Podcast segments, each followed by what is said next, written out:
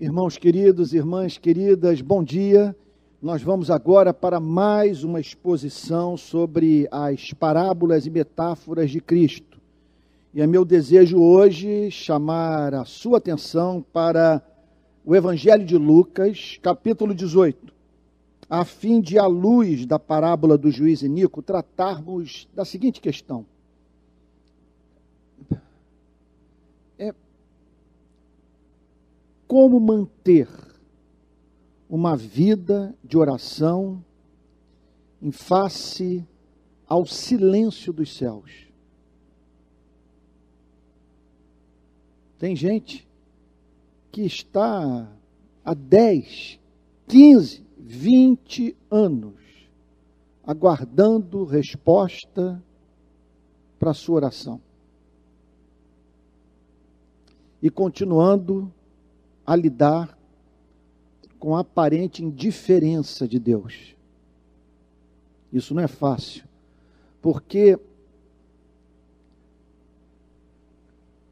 a esperança que se adia faz adoecer o coração. Por isso, nós estamos de uma, diante de uma passagem central. Porque se a esperança que se adia faz adoecer o coração, Se a doença do coração nos faz cessar de orar, nós morremos. Então, como manter uma vida de oração em meio ao histórico de súplicas que não foram respondidas por Deus? Parábola do juiz Inico, Lucas, capítulo 18, verso 1.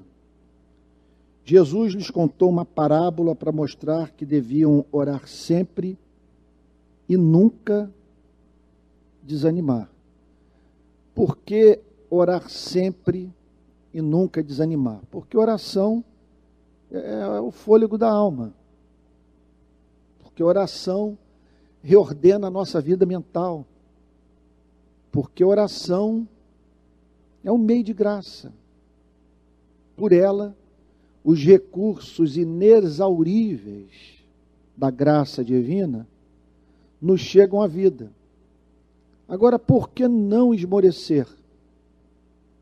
Porque é possível que a súplica apresentada a Deus não seja atendida de acordo com o nosso cronograma, com o que esperávamos, com o que precisávamos. Nem sempre Deus responde às nossas orações nos termos em que nós as apresentamos ao nosso Criador. Então nós precisamos aprender a orar sem jamais desanimar, porque existem obstáculos a uma vida regular de oração.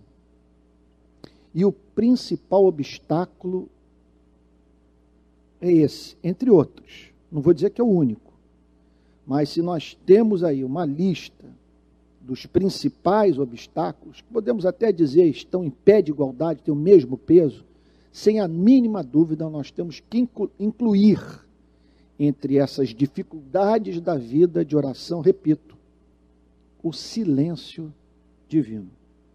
Então, a fim de que os seus discípulos não desistissem de orar, que é uma questão de sobrevivência num mundo perverso como esse, o Senhor inventa uma história. Tudo aqui é deliberado, criado por Cristo, com a intenção de estimular a sua igreja a orar sem cessar. Em certa cidade havia um juiz que não temia a Deus. Então aqui está o Senhor Jesus nos falando sobre um fato já do mundo antigo.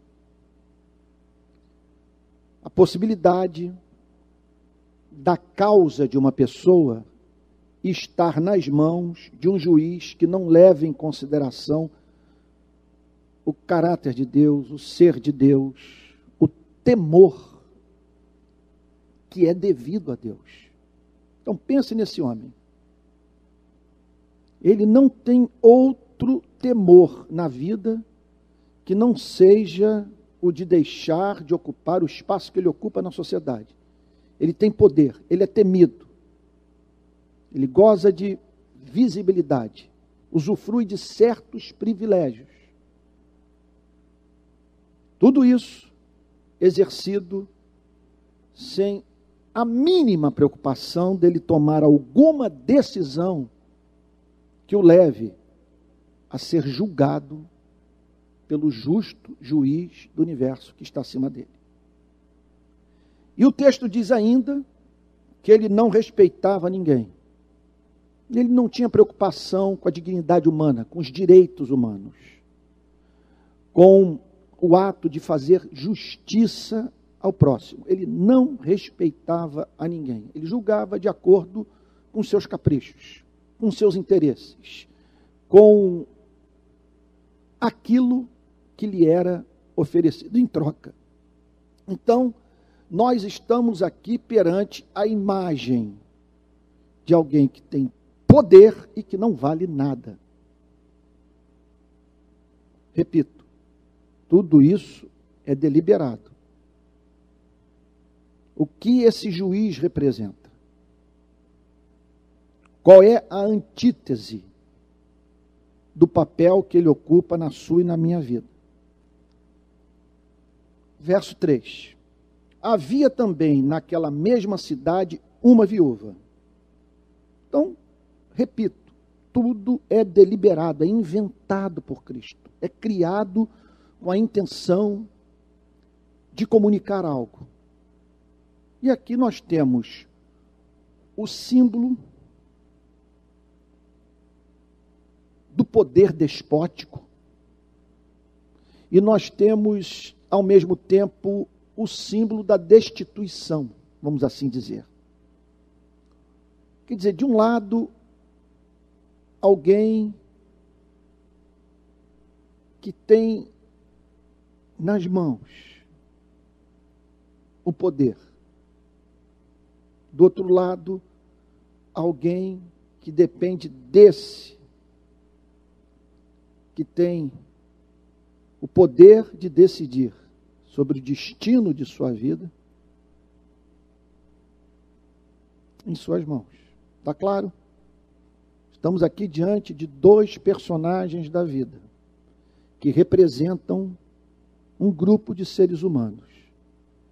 Aqueles que têm poder e aqueles que não têm poder nenhum.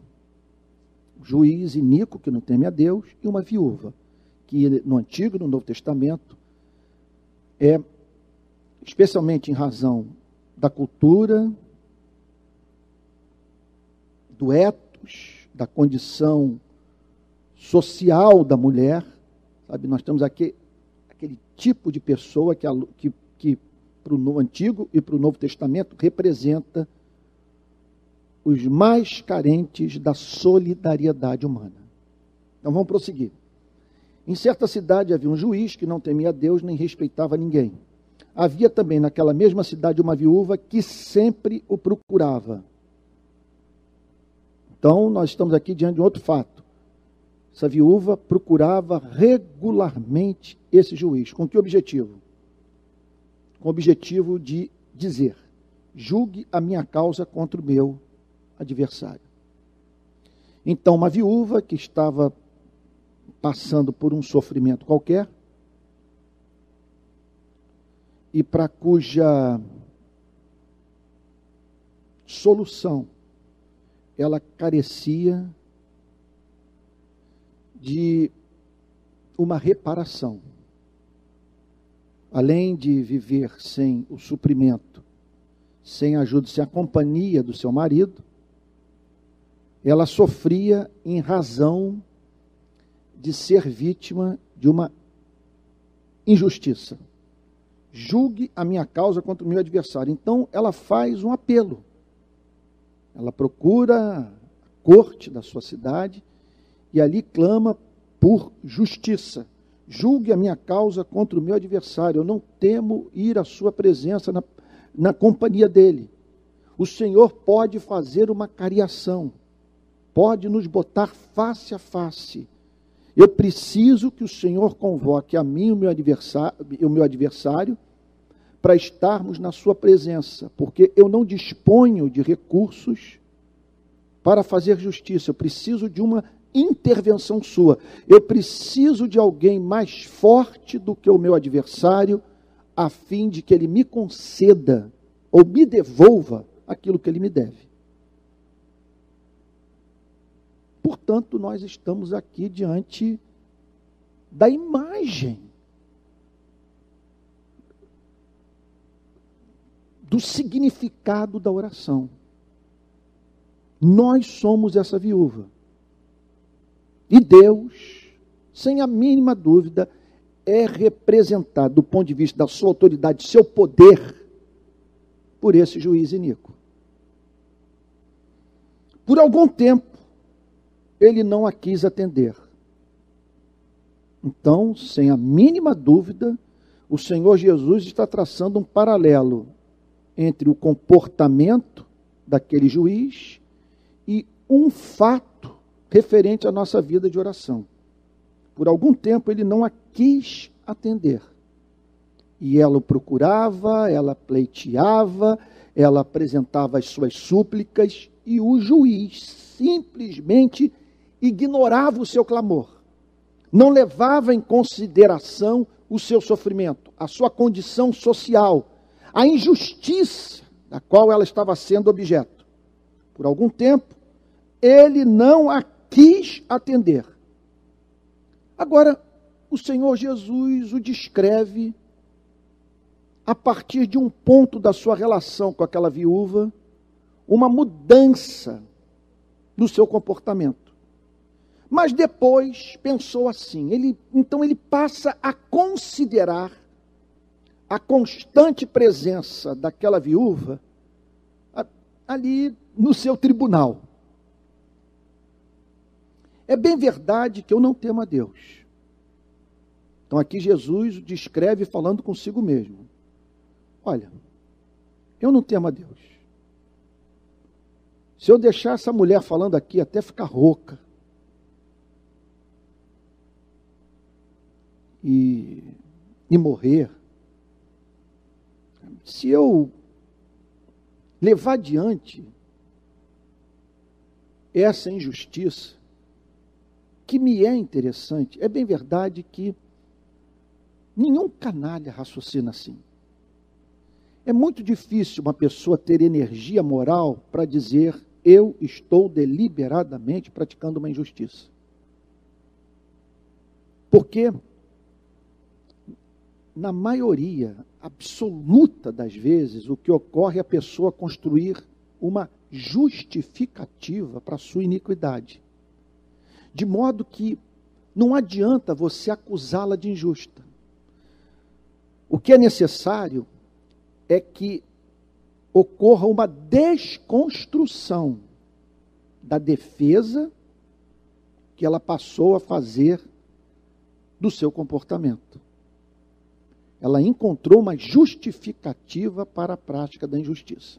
Então, se formos pensar aqui, é bem verdade que esse juiz é, é, não existiu.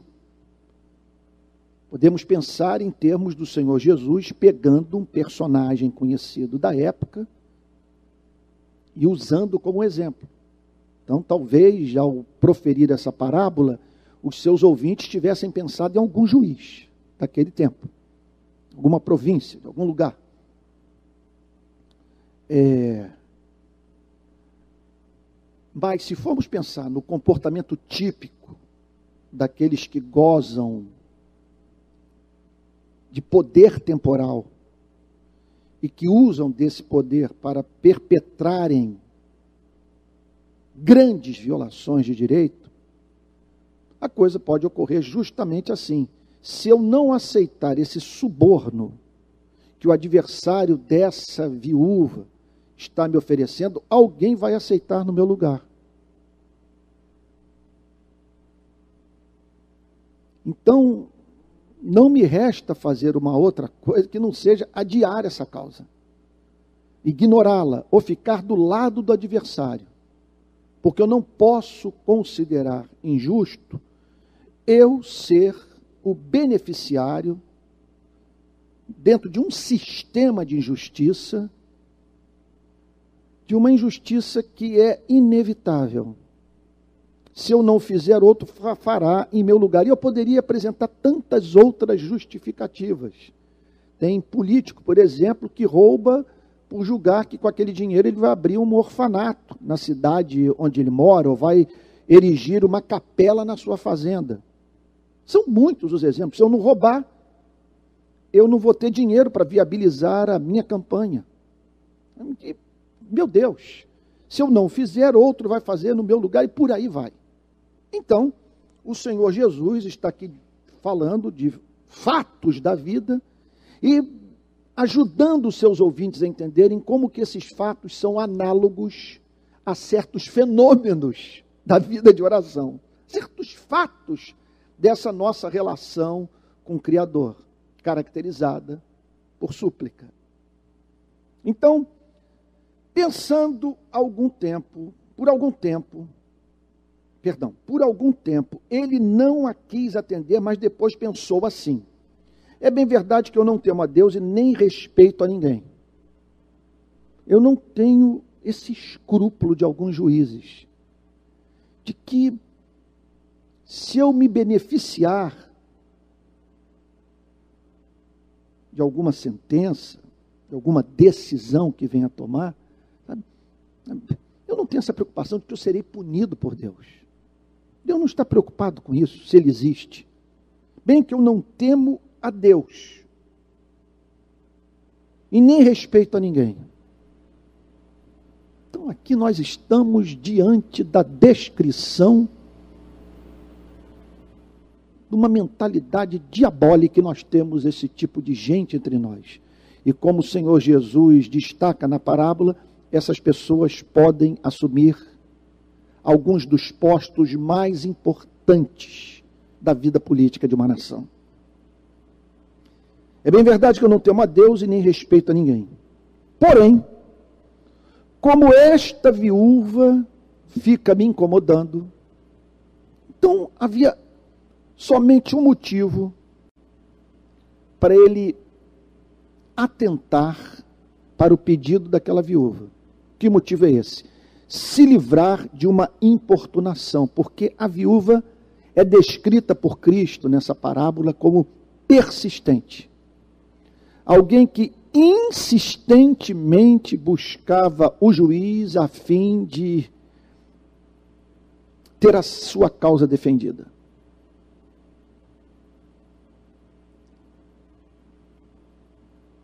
Porém, como esta viúva fica me incomodando, vou julgar a sua causa. Eu vou julgar a sua causa para que ela pare de me aborrecer, para que eu fique livre desse tormento. Para não acontecer que, por fim, venha a molestar-me. Então, nós estamos aqui diante de um homem perverso, não existe ninguém assim mais sem freio moral na vida do que essa criatura. Ele não teme a Deus e não tem respeito por nenhum ser humano. E o Senhor Jesus o descreve, esse é um ponto central para a nossa compreensão da parábola, que está falando, repito, sobre um dos fatos, uma das áreas mais importantes das nossas vidas que é oração, nossa vida de comunhão com Deus. E o que Jesus está destacando é o seguinte: que um homem perverso fez algo bom por uma pessoa que para ele não representava nada. Preste atenção no que o Senhor Jesus está dizendo. Ele, ele está declarando que uma pessoa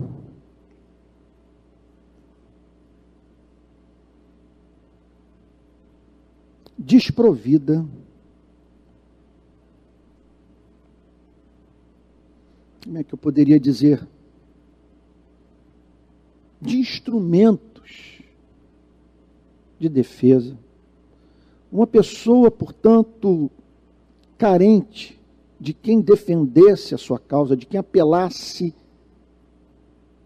pela sua vida perante alguém que tinha o destino de suas vidas nas mãos.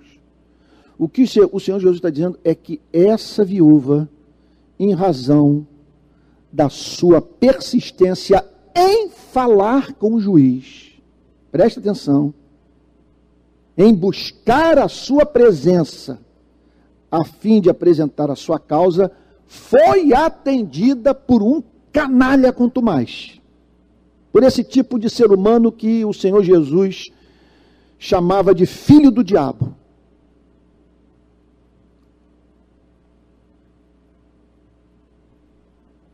Aí, o verso 6. O Senhor Jesus pega os fatos referentes a essa história, criada por ele, contudo, muito provavelmente baseada em fatos históricos, e ele apresenta uma conclusão espiritual. Ele vai de um mundo para o outro. Ele está falando aqui sobre o que pode acontecer no seio da sua sociedade, da, de, no seio de uma sociedade, do ponto de vista da relação dos representados perante os seus representantes, vamos assim dizer, e aí entra para o mundo da relação da criatura com o seu Criador. Então o Senhor Jesus disse: estão todos ali diante de uma história de facílimo entendimento. Repito, uma pessoa pobre, tratada com menosprezo pela autoridade pública, conseguiu extrair dessa mesma autoridade pública perversa algo bom. Ou, falando de uma outra forma, uma pessoa perversa praticou o bem, ainda que de uma forma mal intencionada, movida por puro egoísmo. E aí o Senhor agora passa a falar sobre oração. dificilmente eu poderia trazer para o púlpito dessa igreja nessa manhã um tema mais importante do que esse. Ouçam bem o que diz este juiz iníquo. E aqui o Senhor Jesus, inicialmente, põe o foco na declaração do juiz iníquo. Prestem atenção no que declarou este juiz perverso. E aí eu fico imaginando ali os discípulos, um olhando para o outro, olhando para Cristo e dizendo o seguinte: bom, o que, que ele disse? O que, que há de especial nessa história? Bom, que esse homem decidiu ouvir os rogos de uma mulher pobre a fim de se livrar do inconveniente, da perturbação, da chatice de ter na sua cola uma pessoa que não abria mão da sua causa. Ouçam bem o que diz este juiz iníquo.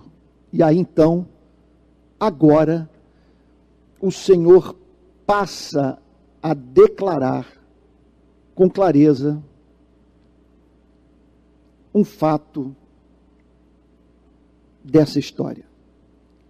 O que nela há de didático, do porquê do Senhor Jesus ter escolhido um homem poderoso, que não temia Deus e que não se importava com ninguém. Deixa eu me conter aqui. Eu gostaria, nesse momento, que a igreja estivesse completamente lotada para eu poder dizer o que eu sinto, o que eu penso. Porque o que Jesus está dizendo é que esse juiz é a exata antítese de Deus. Tudo o que o mundo espiritual das trevas tenciona fazer, meu Deus, deixa eu fazer uma pausa. Eu não quero ser místico, mas enquanto eu falo, eu sinto no meu próprio coração é amarras sendo desfeitas, cordas sendo despedaçadas. Porque o que o diabo tenta fazer na sua e na minha vida é nos levar a ver Deus como essa viúva via esse juiz iníquo. Você está entendendo o ponto? Olha, eu vou, eu chegaria ao ponto de dizer o seguinte: que antes do diabo querer te levar para o uso de drogas ou para prostituição, sei lá, ter três amantes na sua vida, não tenha a mínima dúvida que não há nada que ele mais tencione fazer na sua vida do que levá-lo a confundir Deus com Satanás. Porque se ele conseguir isso, não tem compromisso moral que será capaz de resistir à tentação. Porque qual é o sentido de você dizer não para o adultério, para alguma coisa que lhe dá prazer, a fim de obedecer um ser que você não gosta? Veja, a preocupação número um da força das trevas não é levá-lo para a prática de um pecado específico qualquer. O, a grande vitória que o mundo das trevas quer obter na sua vida é justamente aquele triunfo do mal que o leva a ter raiva de Deus. E o que o Senhor Jesus está dizendo é que esse juiz é o exato oposto do ser de Deus. Em primeiro lugar, Deus não tem Deus a temer. Vamos pensar, de um lado, um homem que não teme a Deus. Do outro lado, o próprio Deus. Esse homem não teme o que deveria ser temido. Deus não tem a quem temer. Ele não está sujeito a nenhum código de valor moral no universo. O seu caráter é a lei do cosmos. Então, em que consiste essa antítese? Em que Deus, o Deus Santo, difere desse homem que não teme ao próprio Deus. Embora Deus não tenha a quem temer, a Bíblia o apresenta como santo, santo, santo. O que significa, portanto, que aquilo, olha que coisa linda que eu vou te dizer agora, aquilo que na nossa vida é chamado de temor a Deus, o que nós fazemos porque temos um amor respeitoso para Deus, Sabe, para Deus é a sua consistência interna. Para Deus significa ele dizer de maneira nenhuma eu posso negar-me a mim mesmo. E aquilo que eu faço no tempo e no espaço é por amor ao meu nome. Por amor ao meu nome. Então, aqui começa a grande diferença. De um lado, um ser que não teme a Deus, de outro lado, um Deus que é fiel a si mesmo. Em seguida, Jesus descreve esse juiz iníquo como alguém que não se importa com os seres humanos, enquanto que na sua revelação, chamada Evangelho, é declarado que Deus amou o mundo de tal maneira, amou os seres humanos de tal maneira, que deu seu Filho unigênito, para que todo aquele que nele crê não pereça, mas tenha a vida eterna. Então, será que Deus esse Deus que ama a viúva, esse Deus que é justo, esse Deus que é santo, esse Deus que é capaz de mensurar a extensão do sofrimento humano, será que Deus não fará justiça? Olha o que, que Jesus está, isso é muito sério. Será que Deus não fará justiça? Primeiro, Jesus apresenta o fato de que Ele é Deus, de que Ele é santo.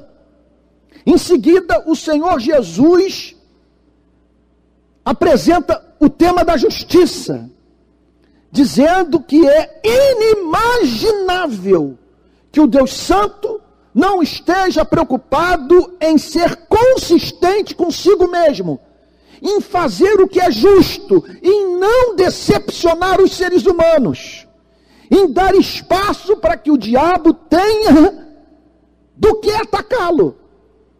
Então, será que Deus não fará justiça aos seus escolhidos? Pegue esses três elementos da teologia de Cristo: Deus, o seu compromisso com a justiça e o fato dele ter escolhidos nesse planeta. Pessoas em cujas vidas ele fixou seus afetos, que são estimadas por ele. Veja, não é que ele fará apenas justiça, ele será movido a cuidar dessas pessoas por amor porque ele decretou amá-las, porque ele decretou que sua graça triunfaria sobre a justiça na vida dos escolhidos. O que o Senhor Jesus está dizendo é uma bomba atômica nesse mundo de desespero. O que ele está dizendo é o seguinte: que não passe pela sua cabeça, em hipótese alguma, que Deus não está ouvindo a sua súplica, que ele ignora a sua dor, que ele menospreza o seu lamento. O que Jesus, Jesus está sendo veemente não passe pela sua cabeça que Deus é esse juiz canalha que ignora o sofrimento dessa viúva. Será que Deus não fará justiça aos seus escolhidos, que a Ele clamam de noite? Veja, vamos tentar enumerar os motivos pelos quais é impossível Deus não ouvir oração. Número um, o fato dele ser Deus, o Deus de Abraão, de Isaac de Jacó o Deus Pai de Jesus Cristo. O fato dele ser quem ele é. Segundo, o seu compromisso com a justiça. Em dar a cada um aquilo que lhe é devido. Terceiro, o fato dele ter uma igreja nesse mundo. Os escolhidos. Aqueles que soberanamente ele separou para essa redenção. E em quarto lugar, o fato dos escolhidos estarem clamando ele tem um compromisso com os escolhidos. Que, em que consiste esse compromisso? De, no momento em que os escolhidos levantarem as suas súplicas, ele dizer: Eis-me aqui. Eis-me aqui, não tenho como não estar presente e não ouvir. O que Jesus está dizendo é o seguinte: que a ideia de que o silêncio de Deus aponta para a indiferença divina é inadmissível, é inaceitável, ela, em última análise, significa duvidar do caráter de um ser santo, santo, santo. Será que Deus não fará justiça aos seus escolhidos, que a Ele clamam dia e noite? Por que, que Jesus não diz apenas que, eles, que a Ele clamam, mas clamam dia e noite, porque a necessidade é aguda e Deus sabe. Porque é um peso porque é um espinho que aquele que clama pede que seja retirado da sua vida. Que a eles, que a ele clamam dia e noite. O que ele está dizendo é o seguinte: o primeiro pensamento a acordar é a esperança da intervenção divina. O último pensamento do dia antes de dormir é a esperança da intervenção divina. Clamam de noite, embora pareça demorado em defendê-los. Pareça demorado em defendê-los. O Espírito Santo está falando com esse pobre prega, pecador e pregador. Embora pareça demorado em defendê-los. Vamos lá. Embora, que é um fato da nossa relação com aquele que mais nos ama, lidarmos com seu silêncio.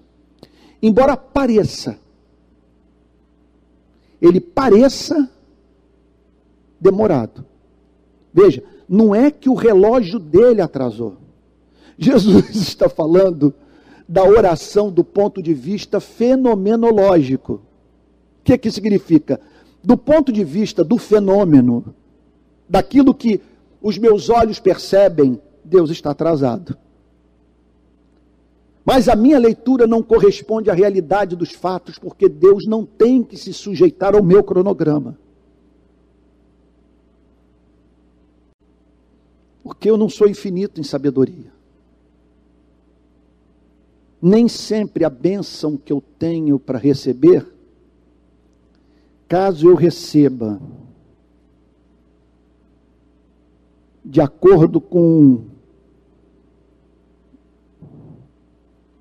o tempo que eu estabeleci para que Deus ouça minha súplica, me permitirá estar em condições de administrar o que Deus tem reservado para a minha vida, como resposta sua à minha oração. Embora pareça demorado em defendê-los. Veja, quando eu penso nesse Deus demorado em defender,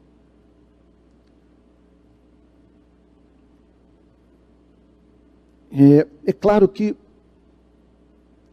todas as minhas súplicas estão incluídas nessa parábola. Minha saúde, a saúde das pessoas que eu amo, minhas necessidades financeiras, é, minhas dificuldades intelectuais, minhas expectativas espirituais, estão todo esse mundo que envolve as necessidades de seres frágeis perante um ser todo-poderoso, está tudo incluído aí. Mas essa parábola, ao apresentar uma viúva que tem adversários na vida e que espera que um juiz saia em sua defesa, julgue sua causa e seja justo para com ela, nos remete para aquela espécie de sofrimento que tem a ver com o que os seres humanos fazem contra as nossas vidas. É aquilo que nos prejudica, que atenta contra a nossa reputação, o nosso bom nome. Aquilo que é essencialmente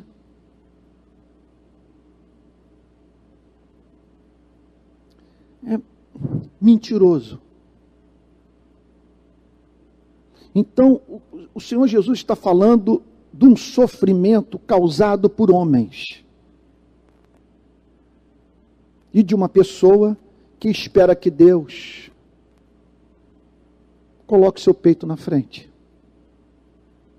saia em sua defesa, corrija a injustiça, que está sendo praticada contra a sua vida. Ou seja,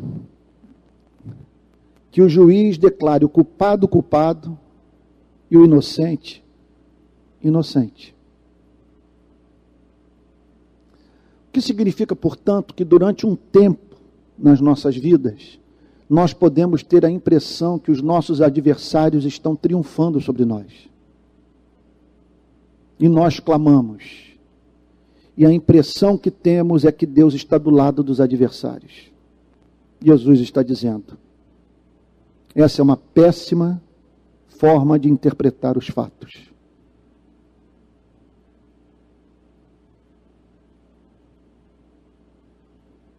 Por que, que Deus não julga imediatamente? Olha, uma possível explicação é que os nossos adversários estão acumulando ira para o dia da ira. Que eles estão progressivamente fazendo o seu cálice aumentar em volume. Até que chegará um dia em que uma última gota cairá e que exigirá da parte de Deus a manifestação do seu justo juízo. Por isso que nós temos que, ao mesmo tempo, interceder pelos nossos adversários, porque se Deus sair em nossa defesa, terrível coisa é cair nas mãos do Deus vivo.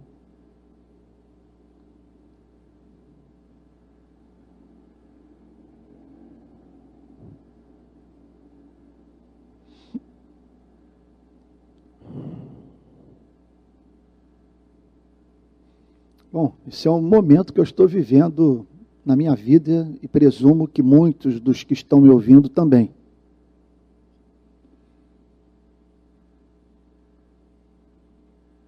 Quando eu vejo pessoas, por exemplo, dizendo que eu me perdi, que eu fui um grande pregador nos anos 90 e que agora eu sou uma pessoa completamente sem rumo, sem direção.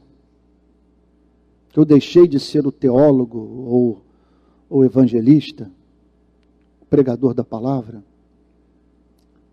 Eu pediria, eu, dizer, eu, eu fico pensando, sabe? E às vezes tem gente que insinua que tem informações sobre a minha vida de dentro e deixa transparecer que não pode dizer tudo o que sabe. Então, por favor, eu, eu fico às vezes, eu tenho vontade de escrever sobre isso. Por favor, mostre é, as minhas amantes. Apresente, por exemplo, a quantidade de dinheiro, fatos referentes à quantidade de dinheiro que eu desviei. Mostre-me a minha relação com a contravenção com a milícia, com a banda podre da polícia ou com o tráfico. Aponte na minha pregação desvio doutrinário. Mostre-me em que momento deixei de ser fiel às Sagradas Escrituras. Apresente, por favor, o meu vínculo político-partidário. Mostre-me que eu sou filiado a algum partido nesse país. Por favor, poste nas redes sociais cenas minhas fazendo campanha para políticos profissionais. Mostre dinheiro de partido político entrando na minha conta bancária.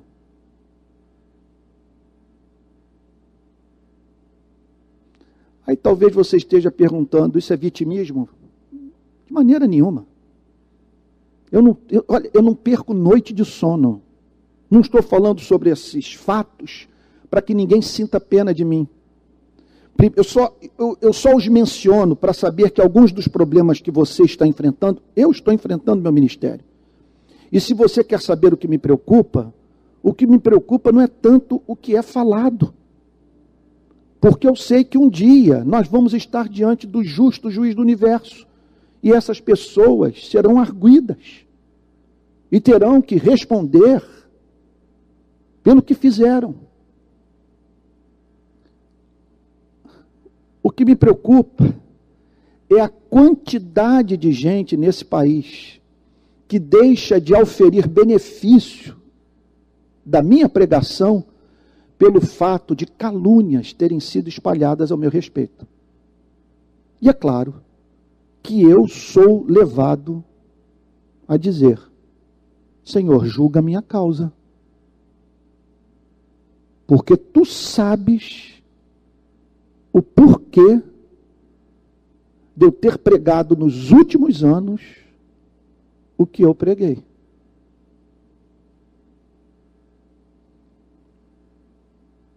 Será que Deus não fará justiça aos seus escolhidos que a Ele clamam dia e noite, embora pareça demorado em defendê-los? Conclusão. Olha que declaração linda. Digo a vocês, eu digo a vocês, está dizendo para quem? Ele não está dizendo, ele não está se dirigindo aqui para aquele cuja única preocupação na vida é a bolsa de valores, seus investimentos, o valor do real em relação ao dólar ou ao euro. Ele não está se dirigindo aqui a quem vive focado em sexo, dinheiro e poder. Ele está se dirigindo aqui a pessoas que amam a Deus, que têm dificuldade, contudo, de entender os procedimentos de Deus. Ele está falando, ele está se dirigindo aqui para pessoas que anseiam pela verdade e por essa espécie de verdade que tem a ver com Deus, o seu ser, seus atributos, em especial o seu caráter. Então eu digo a vocês a quem eu amo, a vocês que são os meus discípulos, a vocês que foram chamados soberanamente pelo Pai para gozarem da sua intimidade e que, contudo, terão que lidar com o silêncio divino. Digo a vocês que depressa lhes fará justiça, que subitamente a resposta virá que Deus deixará claro que Ele é santo, santo, santo, que é um Pai de misericórdia, e que se importa com a vida dos seus eleitos, que a Ele clamam em meio às afrontas das quais têm sido objeto. Digo a vocês que depressa lhes fará justiça. O que ele está declarando é o seguinte: não cessem de orar. Vocês não estão falando com o diabo, vocês estão falando com o Pai. Jesus conclui com uma advertência solene. Contudo, o que, que ele quer dizer com esse contudo?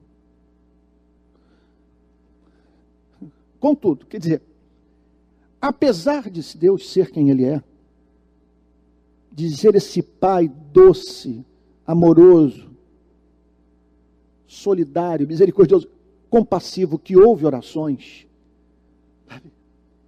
Quer dizer, embora vivamos num universo regido por esse ser benevolente, que é a antítese do juiz iníquo dessa parábola. Quer dizer, contudo, embora vocês sejam amados com amor ardente pelo Criador, quando vier o Filho do Homem, nos dias que antecederão a parousia, a presença de Cristo nesse planeta. Naquele período da última geração de seres humanos, nesse mundo, vivendo dentro dessa presente ordem, quando vier o Filho do Homem, será que ainda encontrará fé sobre a terra?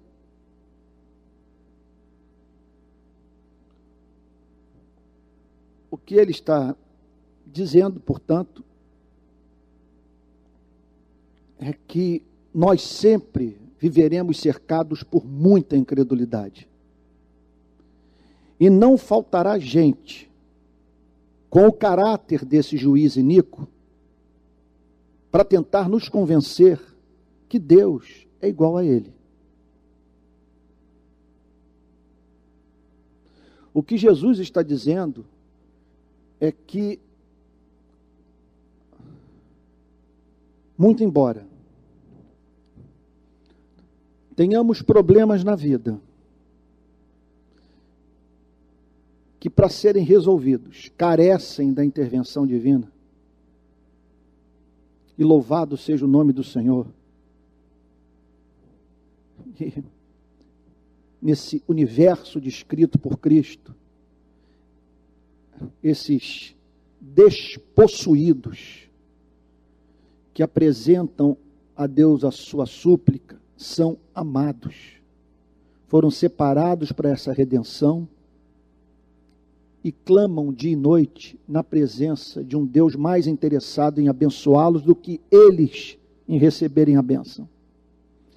Agora, para que possamos tirar proveito dessa teologia, isso é mais do que teologia, para que possamos tirar benefício meu Deus, isso é lindo.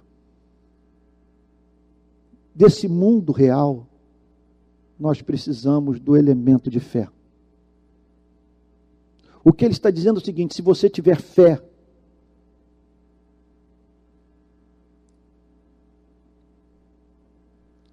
você não vai confundir o silêncio com demora.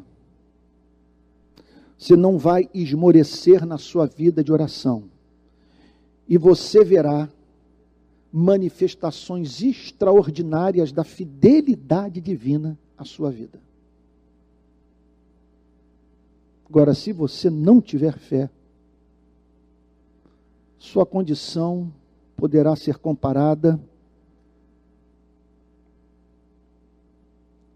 a de alguém duplamente miserável. Miserável, porque lida com os problemas para os quais não há solução humana. E miserável, porque além de lidar com problemas para os quais não há solução humana, não crê na benevolência divina, na, no único motivo de esperança para a sua vida.